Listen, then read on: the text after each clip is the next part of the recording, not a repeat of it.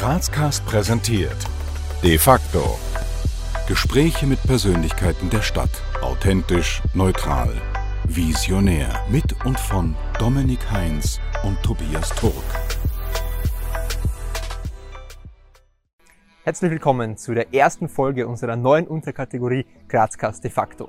Wir interviewen heute die Marktforscherin Claudia Brandstetter, mit der wir uns heute über Markt-, Meinungs- und Trendforschung unterhalten. Und jetzt viel Spaß beim Interview. Ja, herzlich willkommen zu Grazcast, Frau Brandstetter. Wir beide freuen uns sehr, dass Sie sich heute auch äh, die Zeit nehmen und uns tatsächlich zu Beginn unserer neuen Unterkategorie Grazcast de facto beehren. Und ja, ich würde sagen, wir starten auch gleich in unser Interview mit einer kurzen Vorstellung Ihrer Person. Magister Claudia Brandstätter ist Markt-, Meinungs- sowie Trendforscherin und Geschäftsführerin sowie Unternehmensinhaberin der BMM, Brandstätter Maduschkowitz Marketing GmbH. Ihre Leidenschaft, die Marktforschung, gibt Claudia Brandstätter auch auf Hochschulebene weiter, indem sie als Lehrende an der FH Joanneum aktiv ist. Weiters ist Claudia Brandstätter an der Wissensvermittlung auch insofern engagiert, als dass sie als Autorin und Herausgeberin aktiv ist. Zudem bietet Claudia Brandstätter mit ihrem Unternehmen unter anderem Seminare, Lehrgänge und Coachings an. Frau Magister Brandstätter, gibt's ein Ereignis und wenn ja, welches, das für Sie Ihre Leidenschaft für die Marktforschung entfacht hat? Nein, man kann nicht sagen, die Leidenschaft entsteht ja meistens schon immer ganz, ganz früh. Wenn man neugierig ist, wenn man sich für Dinge interessiert, wenn man gerne Fragen stellt und nicht aufhört, diese Fragen zu stellen, bis man Antworten erhält, kann man sagen, das begleitet mich, seit ich mich an meine Jugend erinnern kann. Ich würde nicht sagen, das war das Interesse für Marktforschung, sondern das war Neugier. Ich wollte es immer genau wissen. Und wenn Antworten nicht gepasst haben, habe ich so lange gefragt, bis ich eine Antwort bekommen habe, mit der man dann auch gut weiterarbeiten konnte, schon als Volksschülerin. Frau Brandstätter, stellen Sie sich vor, Sie sind in der Grazer Innenstadt unterwegs und es kommt jemand zu Ihnen und fragt Sie, wer Sie sind und was Sie tun. Was würden Sie dieser Person in aller Kürze denn antworten? Ich glaube, wenn man in der Grazer Innenstadt unterwegs ist, trifft man wahrscheinlich auf sehr positiv gestimmte Menschen. Also muss ich auch bei der Beschreibung nicht nur meinen Namen nennen und vielleicht dazu sagen, Claudia mit C, das hängt natürlich auch mit meinem Geburtsjahr zusammen, sondern was meine tatsächliche Aufgabe ist. Meine Aufgabe ist es, Informationen zu produzieren, zu suchen, zu finden, damit sich die Lebensqualität der Menschen in den nächsten Jahren verbessert. Egal, ob das ein Endverbraucher ist, ob das ein Mitarbeiter ist, ob das Bewohner sind. Ich bin sozusagen Informationsproduzentin für die bessere Lebensqualität. Und da denke ich mir, das sind die Menschen in der Grazer Innenstadt zumindest mit einem Lächeln ausgestattet und interessieren sich für das, was ich mache. Wie immer bei uns bei Grazcast in unserem Format kommen wir jetzt zur ersten Runde unserer spontanen Entweder-Oder-Fragen, wo Sie einfach ganz äh, spontan aus dem Bauch heraus antworten. Auto, Öffis oder Fahrrad? Das kommt darauf an. Der Verstand sagt Fahrrad, die Emotion sagt Auto. Frühaufsteher oder Abendmensch? Ganz sicher Frühaufsteher, aber wenn am Abend was los ist, auch gerne länger. Schlossbergbahn oder Schlossbergtreppe? Schlossbergbahn. Punsch trinken am Hauptplatzer Christkindlmarkt oder Sonnenliegen in der Augartenbucht? Na, das Sonnenliegen in der neuen Augartenbucht, da könnte man vorstellen, das passt momentan besonders gut, weil Sonnenhunger uns ja seit mehreren Wochen schon begleitet. Kasematten oder Dom im Berg? Für mich nicht unbedingt ein Gegensatz, wenn man es hintereinander besuchen kann, aber ich könnte sagen, Kasematten haben schon etwas. Und die letzte Frage, Nutella-Brot mit oder ohne Butter? Das ist jetzt eine schwierige, ich könnte sagen mit ohne. ich lese Ihnen jetzt einen Satz vor und Sie vervollständigen ihn bitte. Forschung bedeutet für Sie, sich akribisch und mit positiver Energie darum kümmern, dass in Zukunft sich etwas echt verbessert für die Menschen. Bei der nächsten Frage haben Sie das schon ganz kurz angeschnitten, aber trotzdem nochmal zusammengefasst. Was kann denn Forschung oder was kann Wissenschaft in der Gesellschaft auch bewirken? Ganz, ganz viel. Erstens einmal ist es damit möglich, dass man unhistorische Sprünge macht, Zweitens ist es damit möglich, dass man das Verhalten der Menschen so beeinflusst, dass es den Menschen selber, aber auch unserem Planeten besser geht. Fake News und Falschinformationen sind ja so ein gängiges Thema unserer Zeit. Wieso sollte man faktenbasierter Wissenschaft Glauben schenken? Weil schließlich widersprechen sich ja auch die einzelnen Wissenschaftler und Wissenschaftlerinnen unter sich. Ich sehe das Problem der Fake News eher anders. Auf der einen Seite glaube ich, dass Fakten vielfältig sein müssen und sollen. Aber für mich ist Fake nicht die Vielzahl teilweise auch der Widersprüche in der Information. Für mich ist Fake, wenn man negative Emotionen als Tatsachen erklärt. Das sehe ich das größte Problem. Das ist für mich so wie Gewalt in der Sprache. Und hier sollte man ansetzen. Ich glaube nicht, dass es darum geht, dass es nur eine Tatsache gibt. Es gibt ganz viele Fakten. Das Gefährliche liegt aber darin, indem man negative Emotionen, Befindlichkeiten zu Tatsachen erklärt. Und da, glaube ich, sind vor allem die Menschen aufgerufen, hier bewusst entgegenzuwirken, weil Gewalt, egal in welcher Form, Menschen nicht gut tut. Sie sind ja als Markt- und Trendforscherin mit vielen verschiedenen Themengebieten betraut und beschäftigen sich tagtäglich mit diesen. Aber was ist denn für Sie persönlich das interessanteste Forschungsgebiet? Naja, es gibt ein Thema, das hat mit meinem Bauchhirn zu tun, weil man ja weiß, das hat ähnlich viele Möglichkeiten wie das Kopfhirn. Ich beschäftige mich unheimlich gern mit Lebensmitteln, mit bäuerlichen Besonderheiten, mit entsprechenden lokalen äh, Diversitäten und sehr vieles, was im Lebensmittelbereich sich abspielt, spielt sich ja dann in weiterer Folge oft Jahre verzögert in anderen Bereichen ab. Denkt man nur an das Thema Regionalität, Lokalität. Dieser Gedankenweg ist im Bereich Lebensmittel bereits seit zwei Jahrzehnten da. Jetzt beginnen wir auch in anderen Gedankenbereichen das einzubauen. Ich glaube, von Lebensmitteln Verhalten, Essen, Trinken, Kaufen kann man für sämtliche Lebensbereiche etwas mitnehmen weil Sie gerade den Bereich der Lebensmittel angesprochen haben.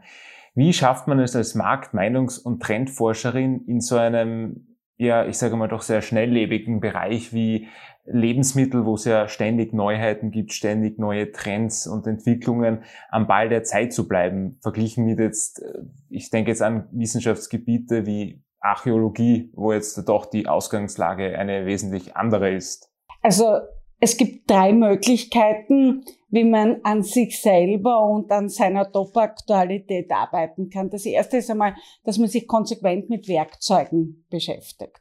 Weil Werkzeuge sind so gut, wie man sie vielfältig einsetzt und aus den Werkzeugen Ergebnissen produzieren, aus, aus Werkzeugen Ergebnisse produziert. Das zweite ist, dass man permanent den Dialog mit Menschen sucht und sich akribisch darum kümmert, dass man von jedem was lernen kann.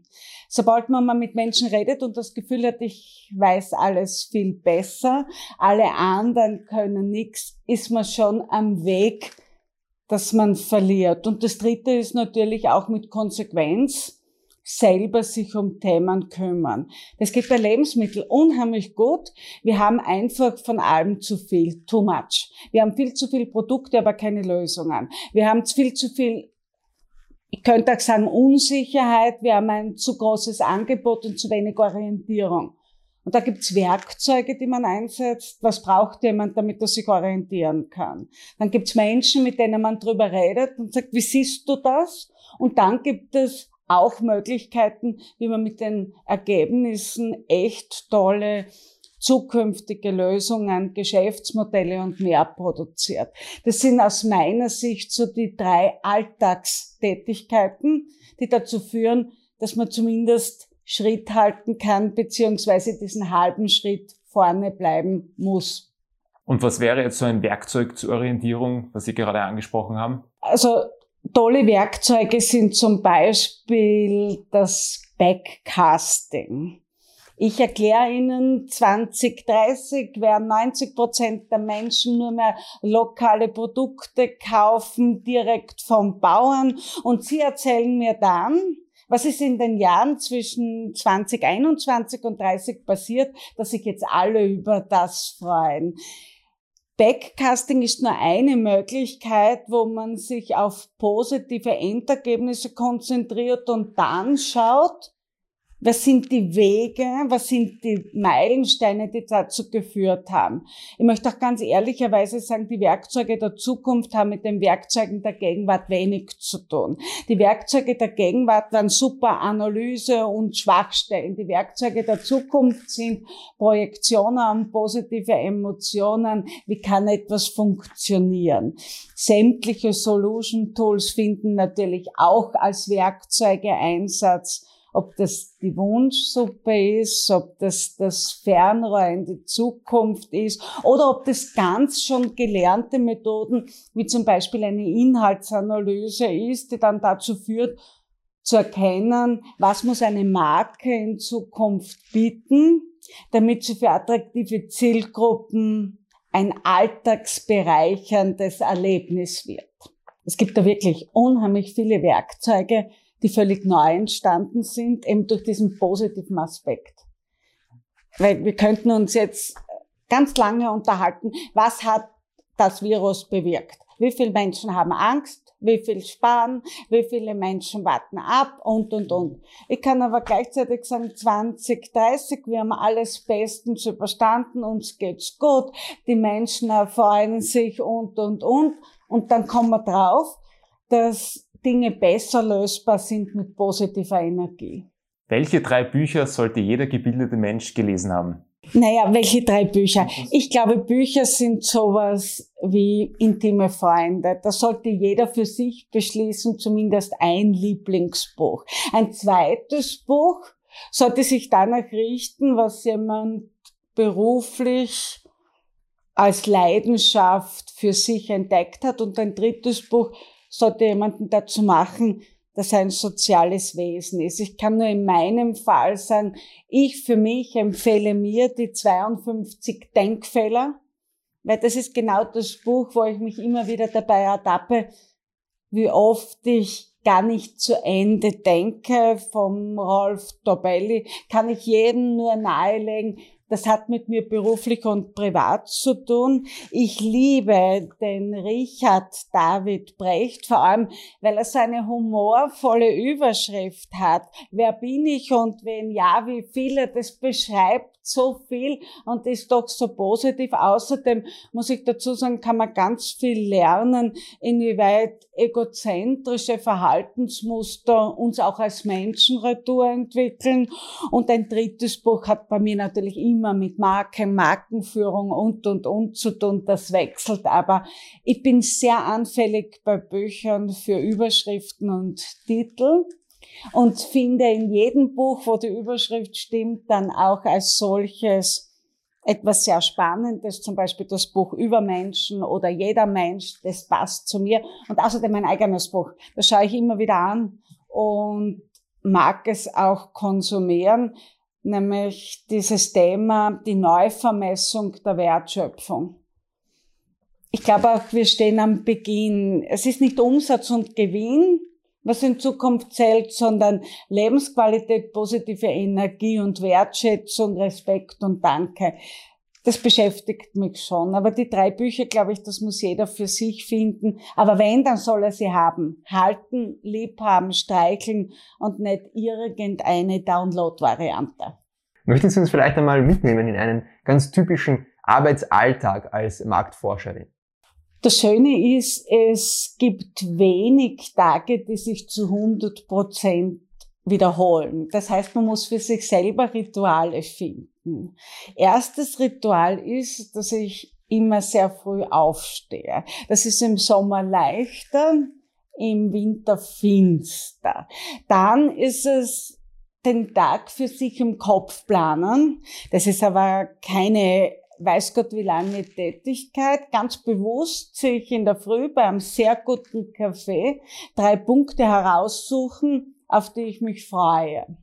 Dann ins Büro gehen, meistens vor acht. Dann gibt's immer wieder Abgleichen, Besprechen mit Mitarbeitern. Kontakte mit Kunden, Aufmerksamkeiten, wenn ich irgendwo was gelesen habe, was ich toll finde, dass ich jemandem das auch mitteile. Und ich versuche 70 Prozent des Arbeitstages mit positiven Ereignissen zu füllen. Geht nicht immer, aber immer öfter. Und äh, beim Essen schaut's auch so aus. Essen ausschließlich, wenn ich Ruhe habe und meistens dazu mit einem guten Schluck steirischen Wein. Also unter der Woche schaut ein Arbeitstag zu Mittag nie unterbrochen mit Essen aus, aber am Abend kommt dann schon die Belohnung. Nachdem ich selber gerne koche, kann ich relativ gut aus regionalen, lokalen Lebensmitteln in kurzer Zeit was Gutes zaubern, das auch zu einem steirischen Sauvignon passt. Viel bin ich auch unterwegs. Die Autofahrtzeiten nutze ich, um Kontakte zu pflegen. Extrem toll. Man kann auch als solches die Kontakte auf diese Art und Weise wichtig und wertvoll machen, indem man sich aktiv um Menschen kümmert und nicht nur sie als Auftraggeber und potenzielle Auftraggeber sieht. Und ganz ein wesentlicher Bestandteil in meinem Tagesablauf ist es, dass ich mich um meine Familie und meine Freunde kümmere, weil ohne Familie, ohne Freunde gibt's kein soziales Lernen und kein soziales Wohlgefühl. Und da kommen die Autofahrten gerade richtig. Was uns in diesem Kontext auch interessieren würde, ist, ähm, wie denn so ein klassischer Marktforschungsprozess aussieht. Wie gehen Sie davor? Wie, wie beginnen Sie, wenn ein Kunde zu Ihnen kommt und sagt, äh, ja, wir möchten dies und jenes herausfinden. Am besten funktioniert, egal welche Art von Marktforschung, sei es Wissensstand Mitarbeiter, Mitarbeiterbefragungen, Kundenbefragungen. Am besten funktioniert es, wenn man glasklar das Ziel definiert. Was wollen wir? Wollen wir ein neues Produkt? Wollen wir unsere Informationswege zum Kunden verbessern? Wollen wir die Mitarbeiter mehr motivieren? Also die beste Marktforschung beginnt bei der besten Zieldefinition. Wenn man weiß, was wir wollen, dann kann man viel besser sagen, was haben wir schon? Was brauchen wir noch? Und jede erfolgreiche Marktforschung ändert indem sich etwas verändert. Wenn sie nichts verändert, so zum habe ich mal wissen wollen, was kann Marktforschung. Und ganz wichtig ist auch, dass man sagt, die Ziele sollen so sein, dass sie mit der Lebensqualität der Menschen was zu tun haben. Es wird in Zukunft unheimlich wichtig sein, auch wenn Sie mir nur eine Minute Ihrer Zeit schenken, die kostbarste Ressource ist Zeit in Zukunft, dass Sie, wenn Sie es mir schenken, erwarten können, dass ich damit so verantwortungsvoll umgehe, dass ich in weiterer Folge etwas tue, das uns allen gut tut. Also ich könnte auch sagen, Zieldefinition, die besten Werkzeuge einsetzen und akribisch so lange suchen, bis man es gefunden hat, nämlich die Möglichkeiten, wo ist der Ansatzpunkt für Verbesserungen egal ob das jetzt eine Befragung, eine Beobachtung, ein Tiefengespräch, eine Diskussionsrunde, eine andere Art von Konfrontationsgespräch ist, alles soll dazu führen, dass man etwas verbessert. Verbesserung ist sozusagen das, was über die gesamte Phase der Marktforschung mitschwingt. In der Marktforschung gibt es ja diese beiden gegensätzlichen, aber vielleicht auch ergänzenden Ansätze der qualitativen und der quantitativen Forschung. Können Sie sich da auch irgendwo einordnen? Ja, also ich glaube mal, ganz viele Menschen sehen den Unterschied ja falsch. Man glaubt immer, wenn viel befragt worden ist, ist es quantitativ. Und wenn wenig ist es qualitativ. Quantitativ lässt nur zu auf Grundlage der Auswahl Rückschluss auf viele. Qualitativ gibt Einzelhinweise für die Zukunft. Ich sehe die quantitative Marktforschung, um aus der Vergangenheit zu lernen und die Gegenwart zu organisieren und sehe die qualitative Marktforschung als Möglichkeit, um die Zukunft zu gestalten. Also insofern ist es sowohl als auch und ein entsprechendes sich ergänzen. Wobei ich schon darauf hinweisen möchte, dass gerade bei der quantitativen Marktforschung die Qualität ausschließlich in der Auswahl liegt und nie in der Fallzahl. Das ist übrigens so ein Irrtum. Immer wird man gefragt, wie viel sind befragt worden? Und ich sage immer, das ist doch egal, schaut's bitte an, wer genau ist das in der Struktur vergleichbar mit der Struktur, von der wir was wissen wollen. Also insofern ist die quantitative Marktforschung so etwas wie Lernen und Organisieren und die qualitative Gestalten. Ja, wir kommen jetzt zur nächsten Runde der spontanen Entweder-Oder-Fragen. Einfach ganz spontan drauf los. GRK oder Sturm? Ich bin, seit ich denken kann, Sturmmitglied. Da war ich noch nicht so gerne schwarz angezogen, hat nichts mit der Vereinsfarbe zu tun, aber vielleicht ein bisschen was mit meiner Herkunft. Die ist nicht so ganz fein. Kann mich mit Sturm super identifizieren, freue mich aber auch, wenn der GAK weiterkommt, weil was gibt Schöneres als ein Stadt, als solches Stadtgespräch von zwei Rivalen, die vor ausverkauften Stadien spielen. Aber ich bin dann auf der Sturmseite. 80-10 oder 80-20? 80-10 oder 80-20. Das fängt jetzt einmal damit an, dass eigentlich müsste ich sagen, da wären wir am liebsten die Mur. Also so genau in der Mitte. 80-10 und 80-20 aus der Tradition heraus 80-10 aus den Potenzialen und Möglichkeiten 80-20 und auf der Brücke stehend, egal auf welcher, haben beide 10 und 20 unheimlich viele Vorteile. Aber eigentlich ich weiß gar nicht, wozu gehört die Mur? Ist die 80-10, ist die 80-20, ist die halb-halb, ist das die Demarkationslinie? Was ist das? Ich habe mich letztens erst gefragt, was die Murinsel für eine Adresse hat. also ich würde, wenn ich der Mur entlang fahre, einmal rechts, einmal links anlegen, also als solches 20 und 10, das wird schon passen. Aber das Büro haben wir in 80-10, ich selbst wohne auf der anderen Seite. Bier oder Wein? Immer Wein. Immer Wein in allen Varianten, vor allem den tollen steirischen Wein. Ich bin mittlerweile zutiefst durch Verkostungen überzeugt, dass der steirische Sauvignon mit Weltweinen mithalten kann und bin froh und dankbar, dass wir so viele tolle Weinbauern haben und können ruhig noch mehr machen, noch mehr ausprobieren. Bin auch interessiert an Alternativen. Muss ja nicht immer nur Bio sein, da gibt's ganz viele Möglichkeiten. Ich glaube, da sind wir auch auf einem guten Weg. Aufsteirern oder Grazathlon?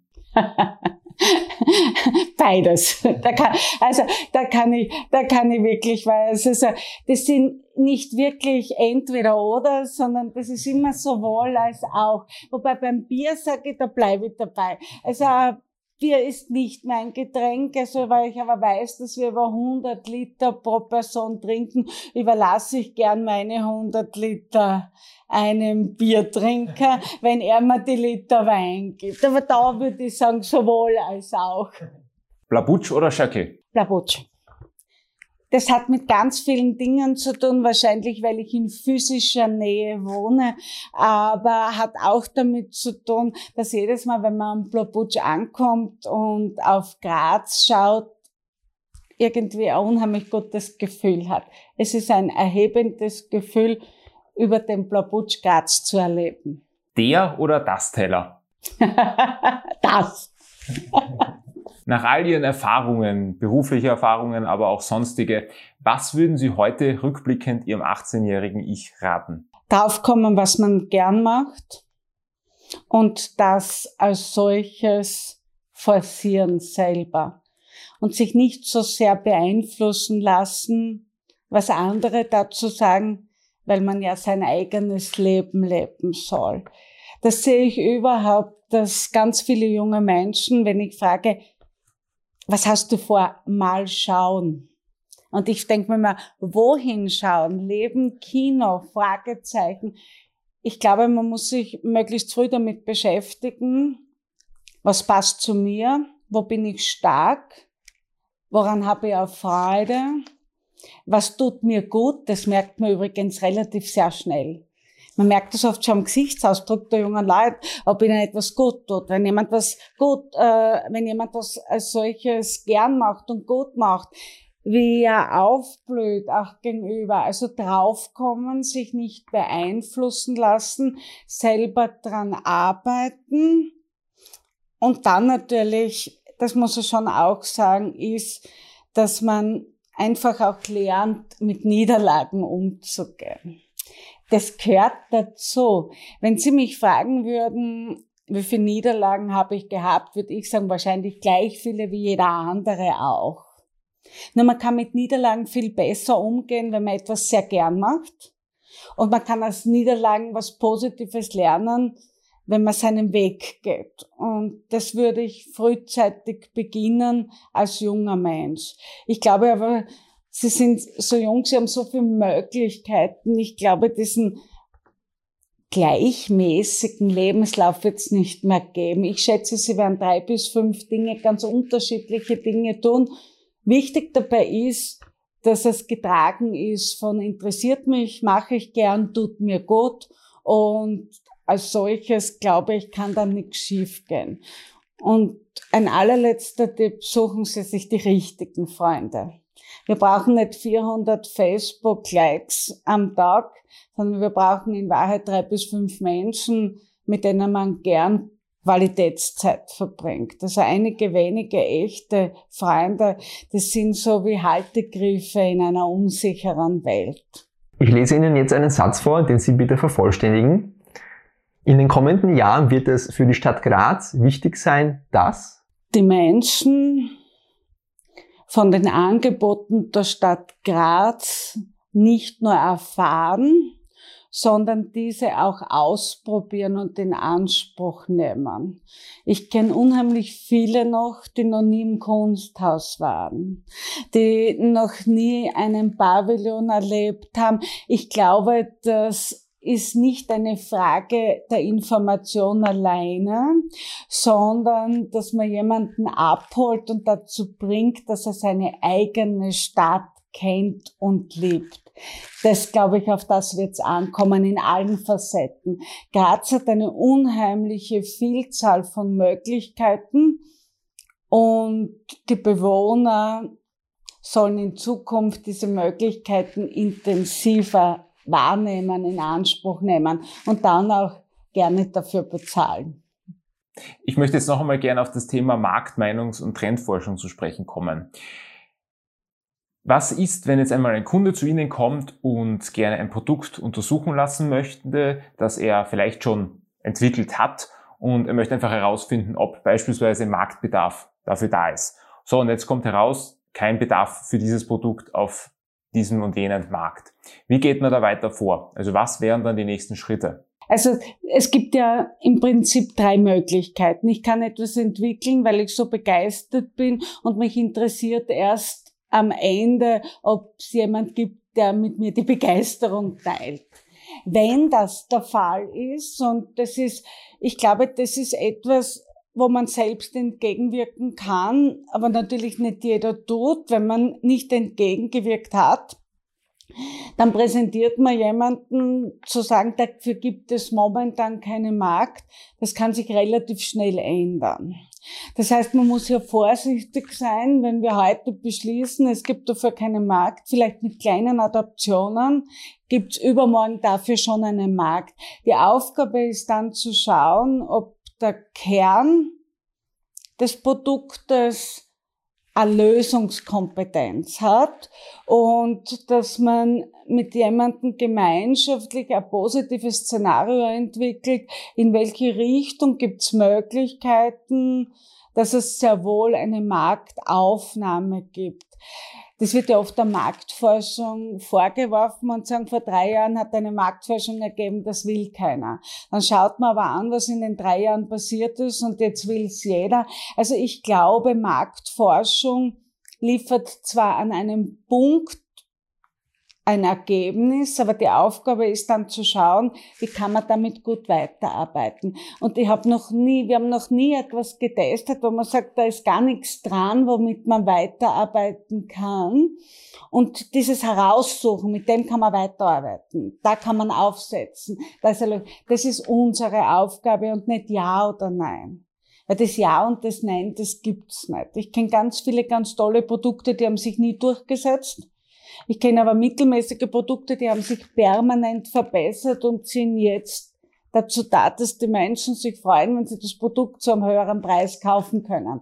Also ich glaube, es ist auch immer ein Prozess. Es gibt nichts, was per se alle wollen. Es gibt nichts, was alle als solches ablehnen. Es gibt für alles eine Zielgruppe. Die Frage ist, wann und in welchem Kontext. Und das ist eigentlich Marktforschung. Darauf zu kommen, wann und in welchem Kontext ist das echt der Lösung. Sieht man ja momentan bei der Mobilität. Oder jetzt könnte ich sagen, nicht nur bei der Mobilität, auch im Bereich äh, Bekleidung. Also wenn wir weiter uns so im Klima entwickeln, brauchen wir denkende Bekleidung. Es gibt nicht mehr Sommer, Winter, es gibt sozusagen die Bekleidung, die kühlt, die wärmt, die tut, die macht. Und zu sagen, wenn jetzt jemand was erfunden hat, was aber aus der Sicht der Zielgruppe noch nicht fertig ist, dass man ihm einfach hilft zu sagen, wie geht's weiter. Schlimm ist, das ist eigentlich so ein bisschen Ihre Frage, wenn jemand dann auf Biegen und Brechen etwas nicht wahrhaben will. Aber da sind wir bei dem, was ich vorher gesagt habe. Marktforschung ist auch soziales Lernen. Wenn wir zwar miteinander reden, wenn wir drei hier miteinander reden, lerne ich hier wieder etwas dazu. Allein durch die Fragen, die sie stellen, ist als solches man lernt. Und ich glaube also, das größte Problem ist nicht die Marktforschung, die Nein sagt, sondern der Mensch, der für sich beschließt, dass er nichts ändern will. Das ist vielleicht so die Umschreibung. Und wenn ich nichts ändern will und sage, die anderen, die verstehen das noch nicht und äh, die lesen das nicht und, und, und, man entwickelt dann Feindbilder. Wer Feindbilder hat, hat keinen Erfolg. Also der Dialog ist, glaube ich, ein ganz wesentlicher Punkt, auch wenn eine Marktforschung einmal negativ ausgeht. Wir haben noch nie eine Marktforschung gemacht. Ich schätze, wie viele Marktforschung haben wir gemacht haben. 30.000 mindestens, wahrscheinlich sogar mehr.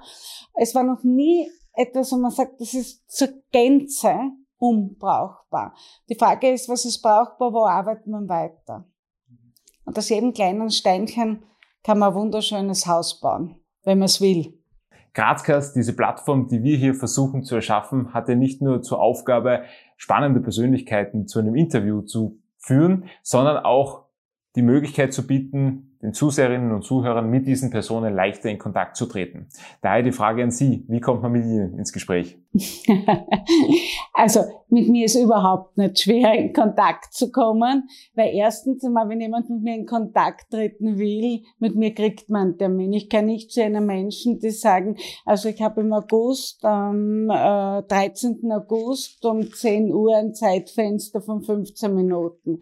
Also ganz ehrlich gesagt, ich garantiere Ihnen, wenn jemand mit mir in Kontakt kommen will, braucht er nicht mehr als fünf Tage Konsequenz und der Kontakt als solches ist möglich.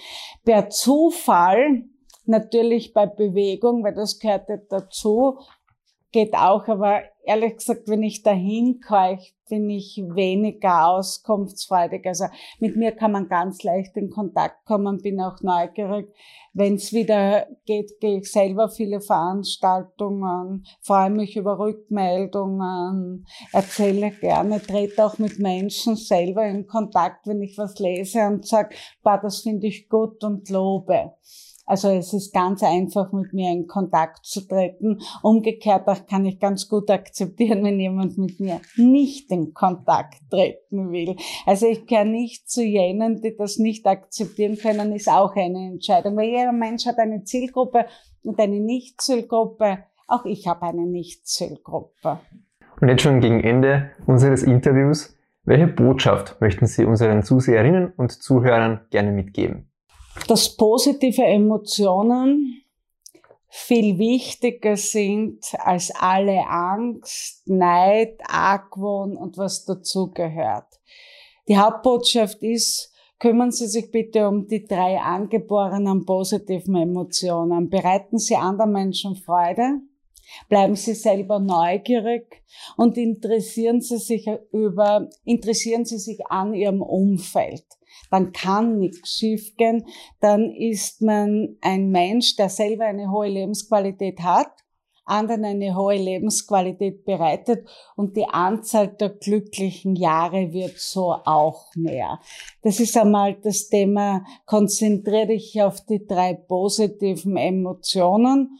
Und der zweite, als solches wichtige Tipp oder zweite Botschaft ist, nie aufhören zu lernen. Und ich rede jetzt nicht fachlich, sondern aufhören zu lernen. Das hat damit zu tun, dass man Menschen so wahrnimmt, wie sie sind und nicht, wie man selbst seinen Filter zurechtgelegt hat. Ich kenne ganz viele Frauen, die super einpacken können. Ich kenne ganz, ganz viele Männer, mit denen man stundenlang über emotionale Dinge reden kann. Es ist eine Frage der Wahrnehmung, ob ich die 100 Frauen, die toll einpacken können, sehe oder die eine, die nicht kann. Daher die Sinnesorgane sind, und das ist ein Tipp dazu da, dass man vorurteilsfrei wahrnimmt und nicht in seinen vorgefassten Kasteln Bestätigungen sucht. So, jetzt zum wirklichen Abschluss kommen wir jetzt noch zu ein paar offenen Sätzen, die Sie uns bitte einfach ganz spontan vervollständigen. Ihr Lieblingsort in Graz ist? Da habe ich drei Lieblingsorte. Der erste Lieblingsort ist bei mir oben am Buchkogel. Bis hin zur Rudolfswarte, da bin ich sehr gerne. Der zweite Lieblingsort ist in der Grazer Innenstadt Leute anschauen, beobachten und ein dritter Lieblingsort, da muss man jetzt schon sagen, entlang der Mur laufen oder bewegen, das hat schon was, egal ob 80-10 oder 80-20. Am meisten lernt man, indem man keine Angst hat, ausprobiert und aus dem Gelernten das Positive in die Zukunft mitnimmt. Als echter Grazer oder als echte Grazerin muss man zumindest einmal am Schlossberg oben gewesen sein und jemand anderen erklärt haben, wie schön es da ist, vorzugsweise in Englisch. Was die meisten Grazer, Grazerinnen nicht wissen, ist, dass dass es unheimlich viele Kulturmöglichkeiten gibt, die man in Anspruch nehmen kann, teilweise Museen zum Minimaltarif und das inspiriert. Also ich könnte sagen, die meisten wissen nicht, wie viel Impulse es gibt, bitte nutzen. Je mehr man weiß, desto weniger. Desto weniger hat man das Gefühl, dass man schon alles weiß. Wissen macht süchtig. Das ist der wirklich positive Virus aus meiner Sicht. Je mehr man weiß, umso neugieriger wird man. Das merkt man ja auch an Menschen. Je mehr sie wissen, umso mehr sind sie auch in der Lage, sich noch mehr Wissen anzueignen und umso lustiger ist es, mit ihnen zu sprechen. Das Schönste ist, mit Menschen zu reden, die ganz viel Wissen haben, das Abtörnendste mit Menschen, die glauben, sie wissen schon alles und alle anderen wissen nichts. Das ist, in Wahrheit ist das Dialog tötend, wenn jemand schon alles weiß. Also ich gehe davon aus, dass wir von Tag zu Tag von dem, was es zu wissen gibt, dümmer werden, aber wir können entsprechend was dagegen tun. Jeden Tag. Zum Beispiel, dass man sich um seine eigene Stärke kümmert und wenn es nur zehn Minuten ist. Ich glaube, das bringt oft mehr als eine To-Do-Liste der Schwächen abzuarbeiten. Also wirklich Wissen ist für mich auch Lebensqualität. Sich um etwas kümmern, was einen echt interessiert und nicht etwas abarbeiten, was man schon immer nicht mochte. ja, Frau Brandstätter, vielen, vielen Dank. Wir sind am Ende unseres Interviews. Es hat uns sehr gefreut, es hat sehr viel Spaß gemacht mit Ihnen und ja, wir freuen uns auf ein Wiedersehen. Das war unser Interview mit der Markt-, Meinungs- und Trendforscherin Claudia Brandstetter. Wir hoffen, es hat euch gefallen und freuen uns, wenn ihr auch das nächste Mal wieder mit dabei seid. Bis zum nächsten Mal. Wir danken euch fürs Abonnieren, Kommentieren und Teilen. Bis zum nächsten Mal bei Grazcast.